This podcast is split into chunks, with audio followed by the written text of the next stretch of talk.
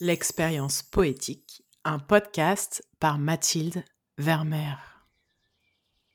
Chroniqueuse, romancière et oratrice, j'ai une conscience aiguë du pouvoir des histoires et des mots. Je crois qu'il faut changer les récits qui circulent pour changer le monde, y remettre de la joie, de l'optimisme, de la beauté. Tout mon travail est lié à ce désir de fertiliser autrement nos imaginaires collectifs. La poésie, c'est le royaume de l'émotion et du sentiment, dont les traces éphémères restent longtemps.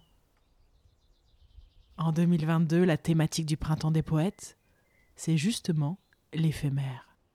Alors, pour cette saison 2 du podcast L'expérience poétique, je vous propose de plonger chaque lundi dans une écriture poétique singulière, soulignée par un univers sonore original, et de vous laisser toucher par une plume contemporaine qui offre sa vision d'un éphémère inoubliable.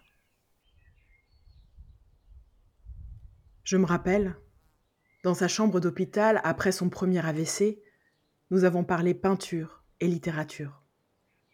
C'était bon de retrouver dans notre dialogue son esprit vif et résistant. Et puis, au milieu de sa journée ponctuée de soins, je lui ai lu des poèmes. Il ne connaissait pas les fragments que je lui lisais, alors il se contentait de hocher la tête et de répéter que c'est beau.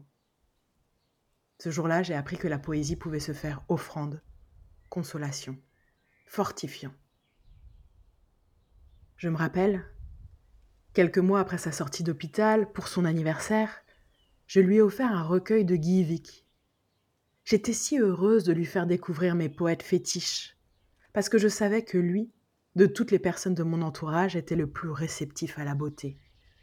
Il avait cette qualité d'ouverture pour se laisser bouleverser et pour accepter de le montrer. Je me rappelle de son coup de fil chaleureux, quelques jours après le cadeau. Tu sais, ton poète breton, c'est beau. Je lis des textes à ta mère le soir, on aime beaucoup. Je les imaginais, lovés dans le canapé ou calés contre leurs oreillers, se dire des mots d'amour par poète interposé. Jean-Marie, mon beau-père, est parti à l'automne dernier. Pour son enterrement, fidèle à notre passion commune, j'ai lu des poèmes. Guy Vic, bien sûr, mais pas que. À la cérémonie d'adieu, j'avais choisi un autre texte, d'un auteur dont je n'avais pas encore eu le temps de lui parler. Zeno Bianou. Artiste né en 1950 à Paris, fasciné par les spiritualités orientales et passionné de jazz, Zenobiano a une voix poétique à la fois limpide et mystique. À chaque fois que je le lis, les mots de ce poète me transpercent. Je trouve qu'il dit merveilleusement le vivant, l'amour et l'infini. C'est donc en pensant à Jean-Marie que j'enregistre aujourd'hui cet épisode. Fermez les yeux Écoutez la poésie inspirée de Zeno Bianou. Il faut entendre le vent entrer en plein silence dans la chapelle en bas, tout en bas de la colline. Il faut entendre que c'est profondément le vent qui entre, qui entre, entre dans le silence, un ciel en séisme. Alors le vent pâle, il dit mille choses, dix mille choses. Mais surtout, s'il te plaît, je t'aime. Pardon. Merci. Il dit convergeons vers la lumière pour penser autrement. Il dit ôtons l'écorce, ôtons enfin l'écorce pour faire vibrer, vibrer le cœur de l'amande, le cœur du corps, le cœur du nord.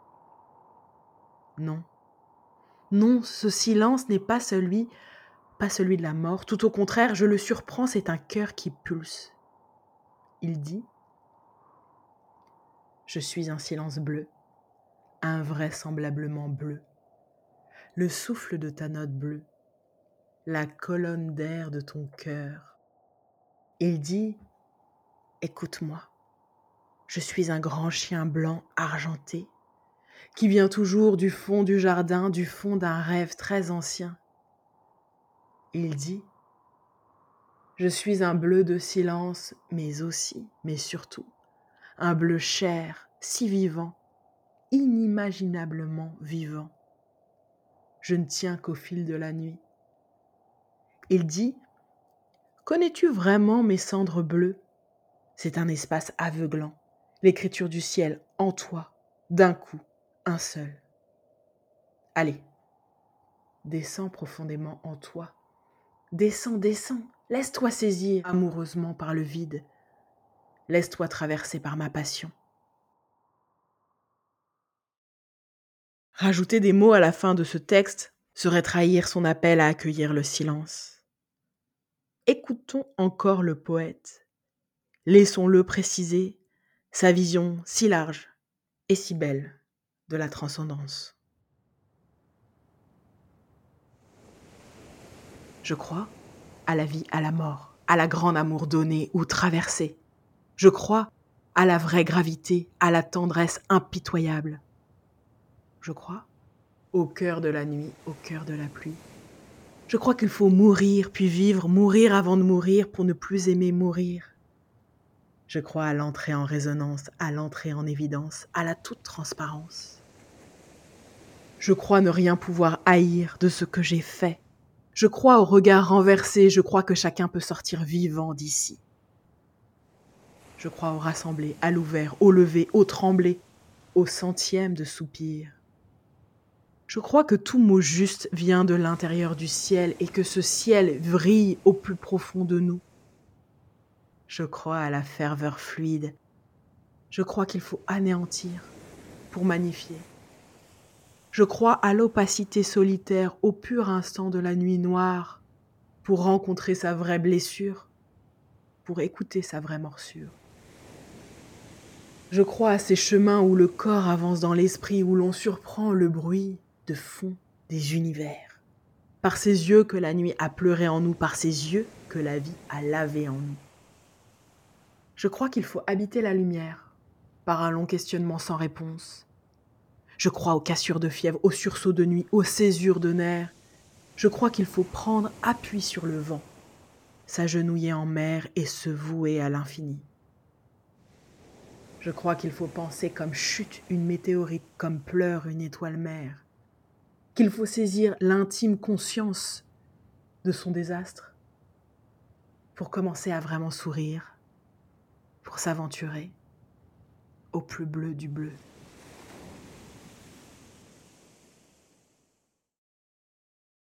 Ce poème a pour titre évidemment Credo. Ma lecture de ce poème est partielle car il court sur plusieurs pages, mais je pense que vous avez pu saisir l'esprit de son propos à travers ces quelques magnifiques paragraphes. Au fait, j'ai oublié de mentionner que vous pouvez lire Zénobianou chez Gallimard Poésie dans les recueils Infiniment proches et Le désespoir n'existe pas, publiés en 2000 et 2010. Je vous encourage vivement à plonger dans cette poésie fascinante. Pour conclure, j'ai envie de vous proposer un dernier texte pour la route. Écoutez. Dire, lire, écrire, dire ensemble, pour embrasser l'invisible, collecter des étincelles, révéler le vrai cœur de la planète. Dire, lire, écrire, lire ensemble, pour saluer tous les damnés. Ouvrir un espace aimanté, jouer sans fin, au dernier des Mohicans. Dire, lire, écrire, écrire ensemble, pour réaccorder le souffle, sortir du labyrinthe, préparer l'intelligence à venir. je vous invite à réécouter ces textes. Pas besoin d'analyse, pas besoin de comprendre, de décortiquer. Sentez. Laissez flotter en vous. Si vous avez aimé l'expérience, je vous remercie de mettre 5 étoiles sur vos plateformes de podcast. Puis, en attendant le prochain épisode, retrouvez-moi sur Facebook et Instagram, at Mathilde Vermeer, pour d'autres contenus littéraires qui viendront nourrir votre sensibilité et votre besoin de profondeur.